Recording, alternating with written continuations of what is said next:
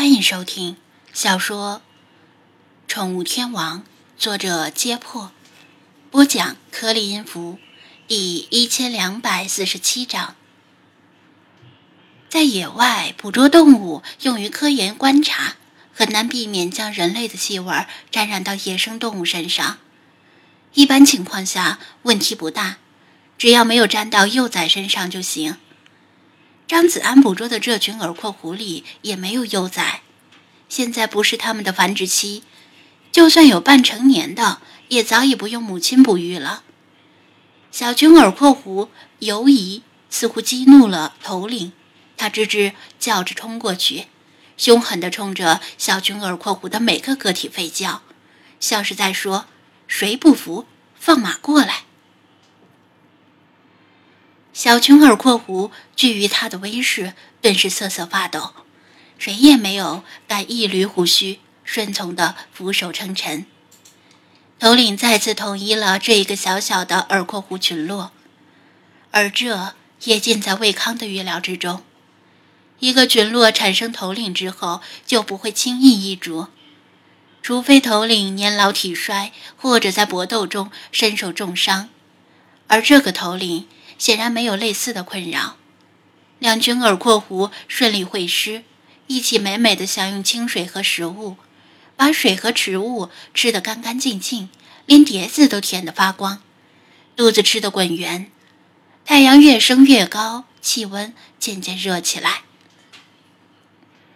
作为夜行动物的耳廓狐们，要回到巢穴躲避阳光，顺便睡觉了。否则，他们在阳光下会迅速脱水并中暑死亡。头领带着他们向远处跑去，他们边跑边恋恋不舍地回头盯着空碟子，像是期望水和食物再次出现。跑过另一道沙丘之后，他们从望远镜的视野里消失了。魏康等人终于如释重负地松了一口气，刚才他们根本不敢说话。连呼吸都要小心翼翼的。高克停止录像，查看回放，向魏康点头，表示都拍到了。老师，咱们就把碟子留在这里，再往碟子里放些水和食物吧。这些小狐狸又可爱又可怜，简直萌死了。和和兴奋地说道，满以为魏康肯定会答应这个请求。不行，魏康却摇头拒绝。不能让他们产生只要来到这里就能够找到食物和水的意识。他们在沙漠里生活的很好，不需要咱们额外帮助。看似冷漠，但这才是对额尔过湖的关爱。他们该怎么生活就怎么生活。不能总是跑到这里等待送上门的食物，因为他们等不到了。咱们走吧，一年后自会有人来捡拾他们的项圈。魏康挥手招呼道。张子安有些疑虑，问道：“耳廓狐可能会在地下筑巢吧？那如果项圈掉到地下怎么办？会阻隔无线电信号吧？”那也没有办法，魏康说道。反正他们是群体活动，总不能每个项圈都掉到地下。实际上，有些更高级的无线电项圈可以每天向卫星发送数据，还可以每天把采集到的 GPS 坐标上传到谷歌地球，不必脱落之后再次来拾取。但那些项圈都是给大中型的动物准备的。配备了大容量的电池和高功率无线电发射器，但项圈本身也更大更沉，不适合给小型哺乳动物使用。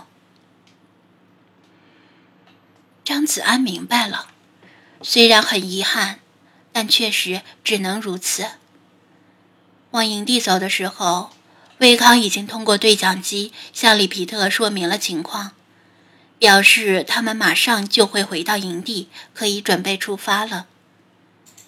留守营地的人们纷纷开始拆除帐篷。今天推迟了出发的时间，大家都莫名的高兴，觉得就像是赚到了几个亿。张子安正走着，突然被旁边的人拉了一下，他侧头一看，拉他的人是肖天宇。萧天宇的脸上贴着好几条创可贴，就像是玩牌输了被贴纸条一样，显得很滑稽。一只眼窝有些肿。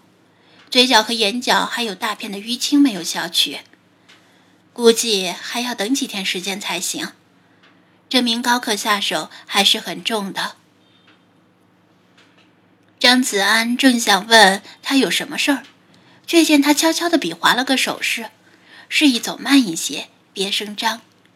他有话想说。萧天宇的表情鬼鬼祟祟，再加上满脸的无情，看上去更是一言难尽。张子安以为他是要申诉对他的处罚，这肯定是不可能的，否则难以服众。但还是放慢脚步，听他到底要说什么。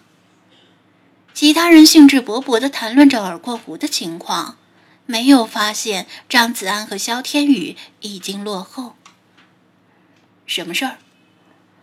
确定其他人听不到了，张子安开口问道。萧天宇贼眉鼠眼的向他递了个“你懂”的眼色，伸出肉乎乎、带着挫伤的手掌，低声说道：“介介意不说话。”啥？张子安一愣，心说：其他人都走远了，还借一步说话干嘛？有什么话需要这么保密的？萧天宇露出意味深长的笑容。故作亲密的用胳膊捅了下他的肋部，低声说道：“嘿，我都听见了，还装呢？借一步说话？我不明白你的意思。”张子安听得真蒙圈了，感觉就像是鸡同鸭讲。萧天宇一拍大腿，痛心疾首的指着他说道。你这人太不地道了！我早上撒尿时路过你的帐篷，分明听到你帐篷里传来志玲姐姐的声音，那个酥麻入骨，我当时差点尿裤子了。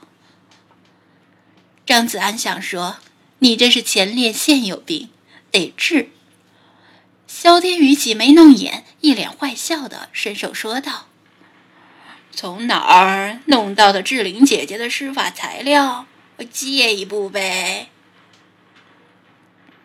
哦，原来是借一步，不是借一步。